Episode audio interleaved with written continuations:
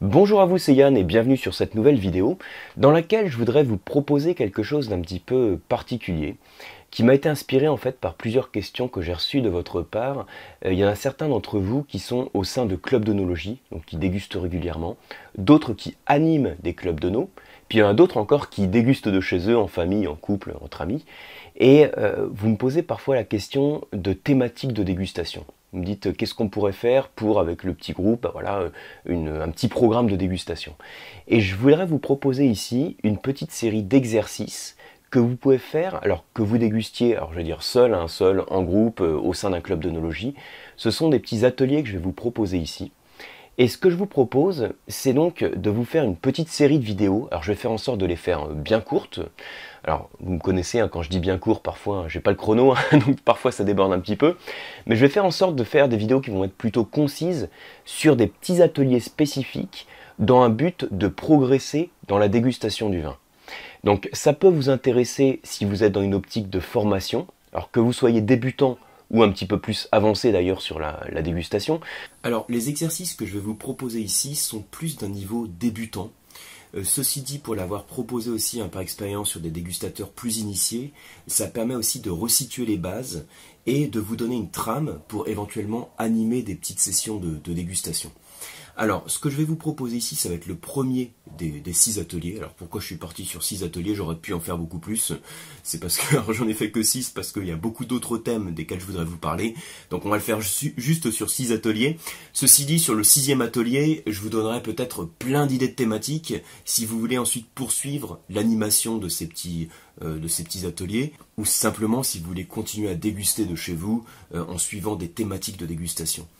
Euh, j'ai vu aussi par expérience que c'est souvent utile de suivre un fil conducteur, un petit peu comme un programme en fait pour vous former, même si c'est une pure auto-formation, hein. si vous ouvrez quelques quilles de chez vous pour vous faire plaisir, ça vous convient aussi tout à fait. Le fait d'avoir un fil conducteur, ça permet aussi d'aider à progresser un peu pas à pas dans la dégustation. Donc voilà un peu ce que je vais vous transmettre. Alors ce que je vous propose aujourd'hui, donc ça va être en fait le, premier atelier on va dire, c'est une dégustation simple. À chaque fois, mon but ça va être vraiment de me centrer sur la dégustation, donc à chaque fois il y aura des dégustations, avec des vins on va dire faciles à trouver. Hein. Je donnerai aussi des cépages génériques, quelque chose que vous puissiez facilement réaliser de chez vous.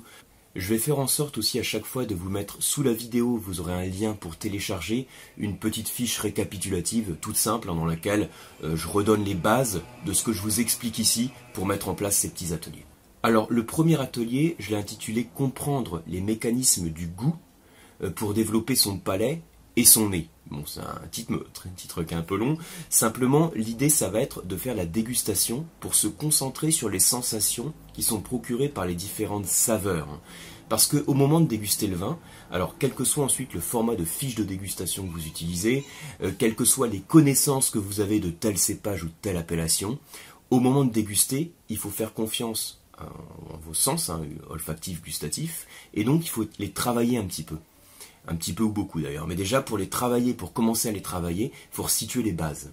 Et ce premier atelier, le but, ça va être de resituer les bases. Alors ce que je vous propose, ça va être simplement de faire un petit exercice sur le travail des saveurs et des perceptions que l'on a des saveurs. Et ça va peut-être vous surprendre, mais pour un premier atelier comme ça d'initiation de logique, je ne vais pas vous demander de prendre des bouteilles de vin. Je vais vous demander de prendre des petites bouteilles d'eau, et de faire dans chacune des bouteilles des mélanges, alors des mélanges très simples, hein, pour y apporter des saveurs spécifiques.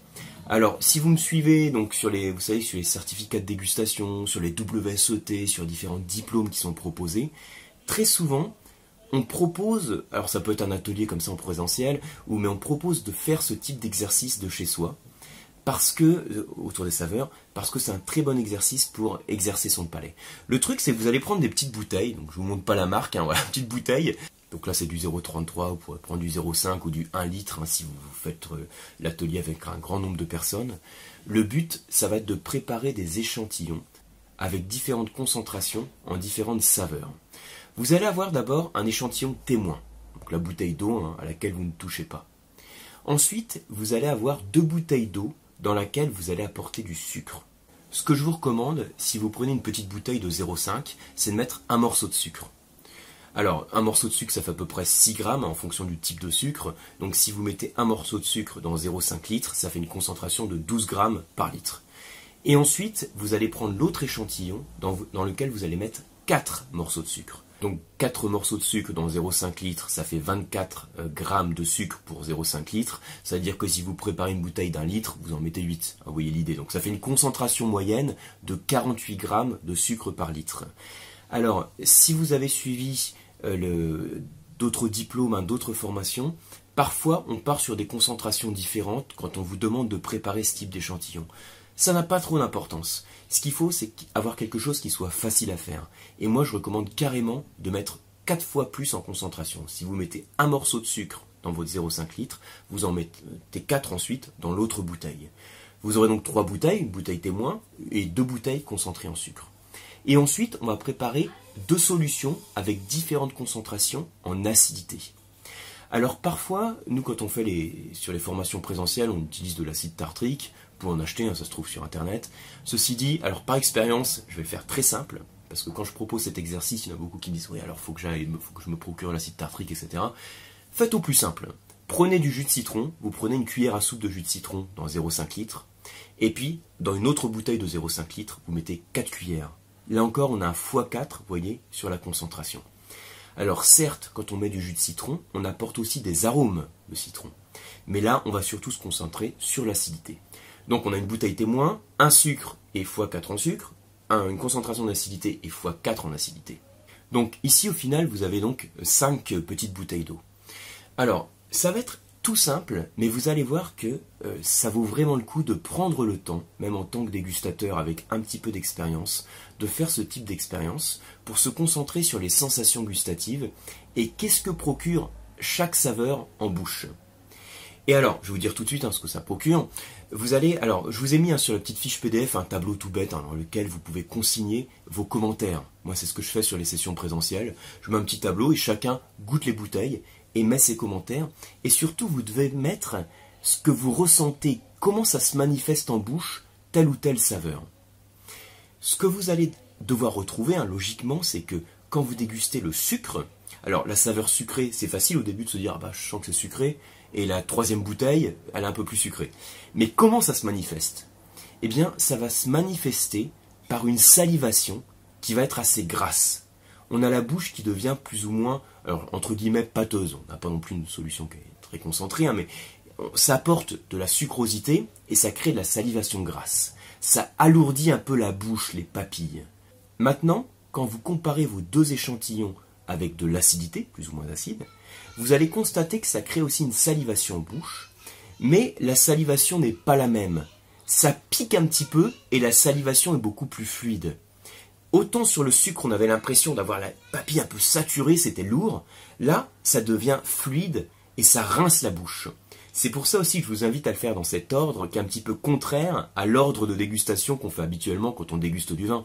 Quand on déguste du vin, on commence par les vins secs et acides et on finit par le sucre. Là, je change l'ordre volontairement pour voir ce côté pâteux qui est rincé par l'acidité. Et alors, alors, une petite chose aussi, je vais faire le parallèle avec les vins. L'eau que vous avez dégustée avec une concentration de 12 grammes de sucre par litre, c'est, on va dire, quand on arrive à cette limite, on commence à arriver sur les vins moelleux. En fait, le taux de sucre de moins de 4 grammes de sucre par litre, on est sur des vins secs. Au-delà de 4, on est sur des demi-secs, pardon, jusqu'à 12 grammes. Au-delà de 12, vous voyez, on est sur la limite là quand je prends la concentration de 12. Donc au-delà de 12, on passe sur les moelleux. Et au-delà de 45, on passe sur les liquoreux. Donc j'aurai un échantillon d'eau qui correspond, on va dire, au tout début du vin moelleux, hein, entre le demi-sec et le moelleux, et ensuite un échantillon qui correspond au début de liquoreux. Ça vous permet de voir la sensation, la différence de sensation que l'on a en bouche. Et maintenant, une fois que vous avez perçu ces sensations, ces sucrosités en bouche, ce que je vous invite à faire, ça va être à mélanger. Donc vous prenez moitié-moitié. Hein. si vous prenez un verre d'eau, vous mettez un petit peu de l'échantillon le plus sucré, celui qui a 48 grammes, et ensuite l'échantillon le plus acide. Donc comme l'échantillon acide n'a pas de sucre, vous allez diviser par deux la concentration en sucrosité, donc on revient sur du 24 grammes de sucre par litre, et le fait d'apporter de l'acidité, vous allez voir que ça apporte tellement de fraîcheur que ça rafraîchit la bouche et ça masque la sucrosité. Et en fait, vous allez constater qu'on a beau avoir une certaine concentration de sucre, quand on a suffisamment d'acidité en face pour l'équilibrer, parce que l'équilibre se fait entre le sucre et l'acidité, et eh bien quand on a suffisamment d'acidité, le vin paraît beaucoup moins, enfin en l'occurrence l'eau, puisque là on déguste de l'eau, hein, l'eau paraît beaucoup moins lourde, ça apporte de la fraîcheur. Ça c'est hyper important aussi pour comprendre la notion d'équilibre. L'équilibre en dégustation, donc on fait le parallèle avec le vin, l'équilibre en dégustation se fait entre le sucre et l'acidité. Donc l'industrie agroalimentaire le sait bien, quand vous prenez n'importe quel soda qui est hyper sucré, je pense que si vous suivez la chaîne, vous prenez plus de vin que de soda, mais bon, si vous prenez un soda qui est très sucré, vous savez que l'acidité qui est le contrebalance fait que cette sucrosité devient, moins écœurante, et qu'on peut entre guillemets en prendre plus. Donc voilà pour ce premier petit atelier. Alors si vous faites cette petite dégustation avec un groupe d'amis au sein d'un club de nom, je vous conseille quand même d'ouvrir quelques quilles de vin parce que hein, par expérience c'est pas très bien perçu quand on fait qu'une dégustation d'eau. Et dans ce cas-là, pour rester sur la même approche de euh, voir vraiment se sensibiliser en fait ses sens à ces grandes différences, je vous conseille de déguster ce que j'appelle des cépages pédagogiques, c'est-à-dire des cépages qui ont des arômes qui sont très typés et très marqués. Par exemple, vous ouvrez un Sauvignon, un cépage blanc, un Sauvignon de la Loire, par exemple un Sancerre, pour faire simple. Mmh. Et puis vous ouvrez un muscat, ça peut être un muscat d'Alsace. Et là, vous allez vous concentrer sur les arômes perçus. Et les arômes sont tellement typés, tellement marqués, ça permet que quand vous avez un groupe de dégustateurs qui dit moi je retrouve pas du tout les arômes du vin, ça permet déjà de leur faire prendre conscience que finalement ils ont une certaine sensibilité et ils arrivent à percevoir ces arômes typiques du Sauvignon et du Muscat sans forcément parvenir à mettre un nom dessus. Sur le Sauvignon, on va avoir cette fraîcheur, hein, cet agrume, ce bourgeon de cassis, a une certaine fraîcheur, on va dire. Alors que sur le Muscat, c'est un arôme qui est très typé, hein, l'arôme du cépage Muscat, on va dire, hein, c'est un des rares cépages qui sent le raisin, on va dire. Et c'est tellement typé que la plupart des dégustateurs, c'est intéressant à faire sur des sessions auprès de débutants, se rendent compte aussi qu'ils arrivent à percevoir ces différences. Donc voilà pour ce premier petit atelier. J'espère que ça vous a plu hein, comme première approche. N'hésitez pas à me partager euh, vos sensations, hein, vos suggestions dans les commentaires. Au passage, je lis tous vos commentaires. j'ai un petit peu de retard pour y répondre en ce moment, mais je les lis tous. Donc n'hésitez pas à mettre vos commentaires. Ça peut m'inspirer aussi pour le contenu des ateliers suivants. Merci et à très bientôt.